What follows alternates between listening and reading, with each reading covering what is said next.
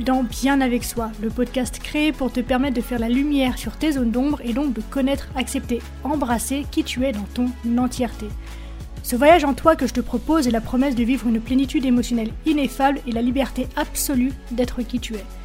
Pour cela, je te parle de développement personnel, de psychologie, de philosophie, de spiritualité, de résilience, de mindset et aussi de mes apprentissages. Je suis Marie Perron, coach spécialisée dans le shadow work et je suis ravie de t'accueillir dans ce tout nouvel épisode. Ok, alors la semaine dernière, on a vu ensemble que le fait de renier, de rejeter cette part de soi que nous avons toutes et tous, qu'on appelle donc la pardon, peut avoir des implications et des conséquences qui nous dépassent complètement et qui peuvent être particulièrement désagréables à gérer. On a vu aussi que bien qu'elle soit insaisissable, bien qu'on ne puisse pas la regarder directement, cette pardon, eh bien elle a une façon bien à elle d'apparaître dans notre vie quotidienne. Et donc, c'est une leçon qui est intéressante à garder, puisque en fait, tout ce que l'on croit planqué est visible aux yeux de tous, sauf de nous-mêmes. C'est comme ce fameux bouton que tu espères planquer sur le bout de ton nez, et que tout le monde ne voit que ça. Tout le monde ne voit que ça, parce que justement, tu as essayé de le cacher.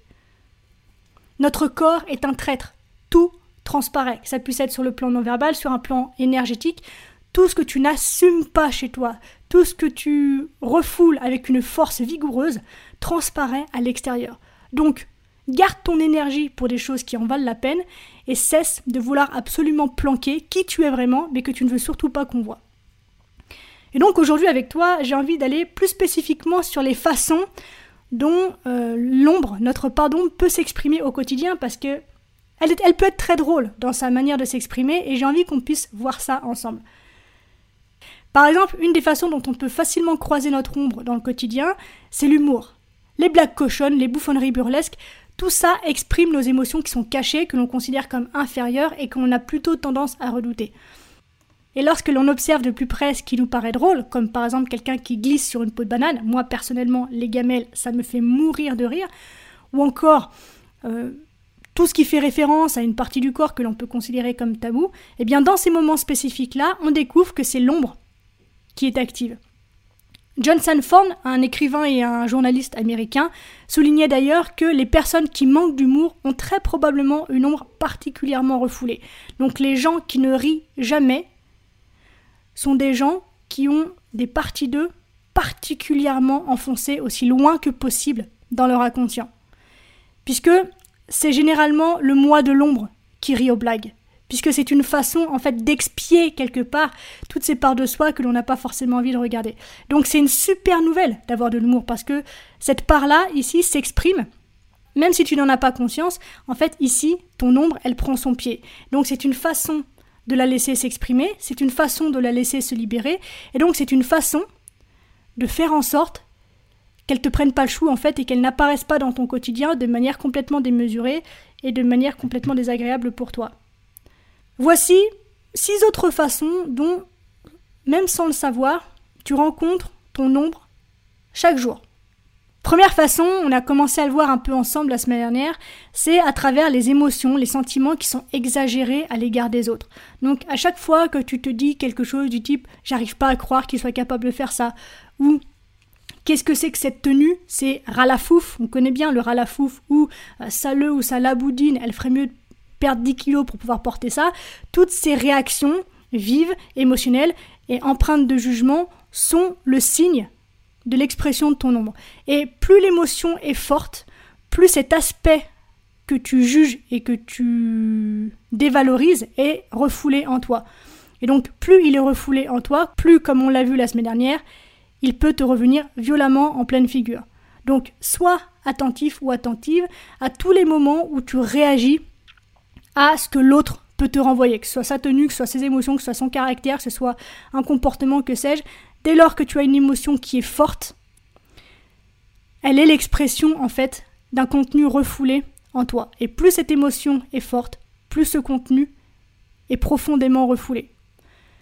Deuxième façon dont tu peux croiser ton ombre facilement tous les jours, ça va être dans les commentaires critiques que les autres peuvent te faire et qui du coup te servent de miroir. Je sais pas, par exemple, c'est la troisième fois que tu arrives en retard sans m'appeler. Voilà, tu peux considérer ici que c'est ton ombre qui s'exprime dans le fait d'être systématiquement en retard. Troisième façon, elle ressemble beaucoup à la seconde, mais elle a une petite nuance.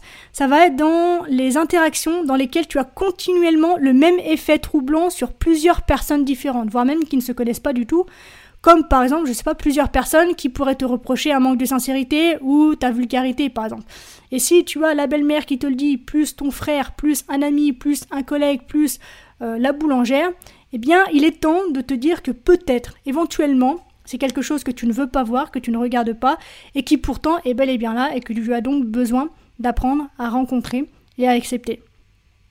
Quatrième façon dont tu peux rencontrer ton ombre au quotidien, ça va être dans tes actes impulsifs et involontaires. Les fameux lapsus et actes manqués, alors ça, c'est de l'or en barre. C'est incroyable la façon dont justement, c'est ce que je te disais en début d'épisode, on se trahit continuellement. Et les lapsus et les actes manqués, c'est pas juste un manque d'attention. C'est ton inconscient qui est en train de t'envoyer un message qui en plus est très clair dans ces moments-là. Donc tous les oups, je voulais pas dire ça ou je sais pas pourquoi j'ai fait ça, mais il l'attention parce qu'il y a plein de choses à recevoir là-dedans. Cinquième façon dont tu peux rencontrer ton ombre au quotidien, ça va être dans les situations où tu te sens humilié. Puisque dans ces situations-là, c'est pas la personne qui t'humilie, c'est toi qui te sens humilié. Donc, tous les moments où tu te dis, par exemple, j'ai tellement honte de la façon dont il me traite, ce qui te fait honte dans ces moments-là, je t'invite à l'identifier de manière plus précise et à te rendre compte de ce que ça raconte sur toi et de ce que ça t'oblige en fait, de ce que ça t'invite plutôt à voir en face. Tous les endroits où tu te sens honteux, tous les endroits où tu te sens humilié, c'est bien toucher quelque chose de très particulier chez toi. Et une fois, une fois encore, c'est quelque chose que tu refoules, que tu ne veux pas voir, que tu espères que personne ne verra. Et pourtant, par l'action menée par cette personne par laquelle tu te sens humilié, on vient justement pointer du doigt, toucher quelque chose de très spécifique chez toi qui mérite que tu le regardes. Et enfin, dernière façon dont tu peux euh, rencontrer ton ombre au quotidien, ça va être dans ta colère, dans ta réaction exagérée à l'égard des fautes perçues, puisque ça reste subjectif, des autres. Donc, à chaque fois que tu réprimandes quelqu'un sur une erreur qu'il aurait commise à tes yeux, eh bien là encore une fois, c'est ton ombre qui s'exprime. Et donc par ton ombre, j'entends une part de toi que tu n'acceptes pas, que tu as rejeté, que tu as refoulé, que tu considères comme inacceptable ou inadapté et qui a besoin que tu lui fasses une place aujourd'hui dans ton quotidien. Donc, dès que tu reproches à ta collègue d'être paresseuse, dès que tu reproches à ton fils de pas être euh, ordonné, que sais-je, ou que tu reproches à quelqu'un d'avoir pris du poids, de se négliger, bref, je sais pas, dès que tu vois une erreur chez quelqu'un, eh bien en fait c'est chez toi que tu la vois. Et donc je t'invite à aller voir de quelle façon est-ce que ça t'impacte et de quelle façon est-ce que tu planques le fait que tu puisses toi aussi faire des erreurs. Donc encore une fois, c'est une liste qui est non exhaustive. Là, je t'en donne six parce qu'elles sont rigolotes, celles-là. Et quand tu commences à mettre de la conscience justement sur tout ça, tu te rends compte à quel point ton ombre est bavarde et à quel point le monde est en relation avec elle, mais chaque seconde qui passe en fait. Et c'est extraordinaire de se rendre compte à quel point on peut rien, on peut rien cacher. Et je trouve que c'est super libérateur de se rendre compte de ça parce que on dépense une telle énergie à vouloir cacher des trucs qui en fait sont visibles que de pouvoir dispenser cette énergie à des choses qui ont plus d'importance et de valeur pour nous, eh ben ça peut être super intéressant. Donc prends en considération tout ça avec de la bienveillance bien sûr, du recul aussi et de l'ouverture puisque c'est super libérateur de se rendre compte qu'en fait tout ce que tu planques, bah ça se voit, que tu peux rien y faire et qu'il vaut mieux dans ces cas-là accepter que c'est là plutôt que de vouloir dépenser encore et encore de l'énergie à planquer tout ça. Donc dans tous ces moments comme ça, où tu te sens possédé par des sentiments qui sont très forts, de honte, de colère, de rejet, ou que tu constates que ton comportement est erroné d'une manière ou d'une autre, eh bien en fait c'est l'ombre qui éclate d'une façon totalement inattendue pour toi. Et habituellement cette ombre, cette exclamation de l'ombre s'éloigne tout aussi rapidement qu'elle est arrivée, puisque rencontrer son ombre, ça peut être une expérience qui est effrayante, voire choquante pour, euh, pour notre image de soi, puisque justement c'est l'expression de part de soi que l'on refoule. Donc le fait d'en prendre conscience et de se retrouver face à ces comportements avec honnêteté, une honnêteté presque radicale, eh bien ça peut faire peur, ça peut être effrayant, ça peut être choquant. Et donc, pour cette raison, on a vite tendance à basculer dans le déni. Et donc, c'est des choses qui se font dans des moments extrêmement furtifs, ça peut être très rapide.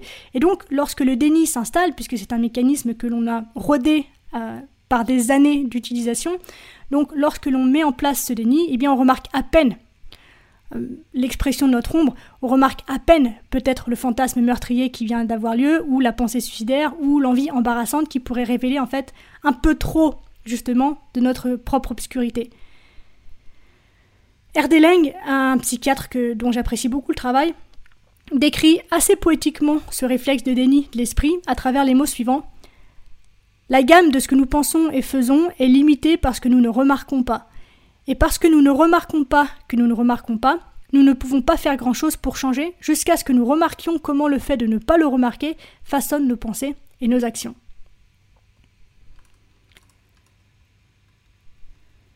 Et donc, si le déni subsiste, comme le dit très bien Leng, eh bien, on ne remarque peut-être même pas que nous ne le remarquons pas. Et par exemple, il est courant de rencontrer l'ombre à la fameuse crise de la quarantaine, lorsque les besoins et les valeurs les plus profonds et qui ont justement été refoulés au profit d'une vie qui fait bien, eh bien, ont tendance à changer de direction, ont tendance à vouloir émerger et ont tendance à vouloir reprendre leur juste place dans l'existence de leur porteur. Donc, c'est pour ça que dans ces moments-là, il y a des personnes qui font des virages à 180 degrés. Et donc, ce processus-là, qui arrive en milieu de vie, nécessite de briser les vieilles habitudes et de cultiver, d'aller chercher des talents qui sont dormants. Et dans ces moments-là, si on ne s'arrête pas pour répondre à l'appel et continuer à avancer dans la même direction de vie, et que l'on force en fait quelque chose qui finalement n'est pas naturel, eh bien on reste inconscient de ce que la quarantaine, de ce que cette crise, de ce que ce changement a à nous enseigner. La dépression aussi, ça peut être une très belle confrontation, alors certes paralysante avec le côté obscur, mais que l'on peut considérer comme un équivalent contemporain de la nuit noire de l'âme du mystique, la demande intérieure en fait d'une descente aux enfers peut être supplantée par des préoccupations extérieures, telles que la nécessité de travailler de longues heures, les distractions d'autres personnes ou encore les antidépresseurs qui atténuent nos sentiments de désespoir et le fait d'avoir recours à ces pratiques-là est légitime, mais la problématique de tout ça, c'est que ça voile l'expérience que l'on est en train de vivre, et dans ce cas-là, eh bien, on ne saisit pas le but, le sens et l'enseignement de notre mélancolie et de notre mal-être. Donc, pour conclure, rencontrer sa part d'ombre, c'est un indispensable, c'est un inévitable même, j'ai envie de te dire, puisque c'est un fait, même si tu fermes les yeux et que tu es dans ce fameux déni, ton ombre s'exprime chaque jour. Et donc, pour la rencontrer, pour l'accepter, pour lui faire une place dans ta vie, eh bien ça te demande de ralentir le rythme de ta vie. Ça demande d'écouter les signaux de ton corps et de t'accorder du temps pour être seul afin de digérer les messages cryptiques de ton monde caché. Et c'est là que tu te rends compte du merveilleux voyage que c'est en fait de rencontrer son ombre, puisque là ça demande quoi? De prendre ton temps, d'apprendre à t'écouter, de t'accorder du temps, et de simplement être en communication ouverte, profonde, avec toi. Et lorsque tu déverrouilles tous ces aspects-là du quotidien, bah, tu as une vie qui est de plus en plus paisible.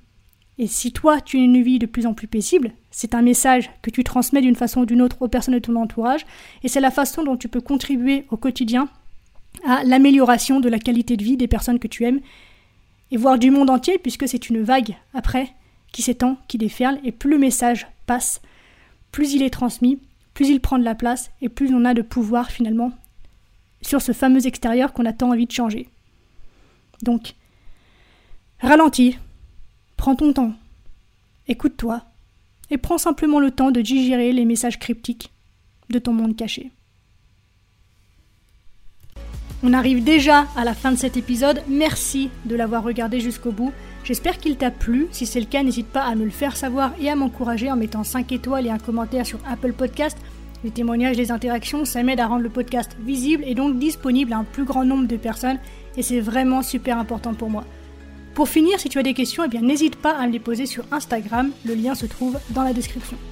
On se retrouve très vite dans un tout nouvel épisode, d'ici là bien sûr, prends soin de toi, sois reconnaissant envers la vie et surtout n'oublie jamais que tu es la personne la plus importante de ta vie et que de ce fait, tu mérites ce qu'il y a de meilleur. Je nous aime, à la revoyure.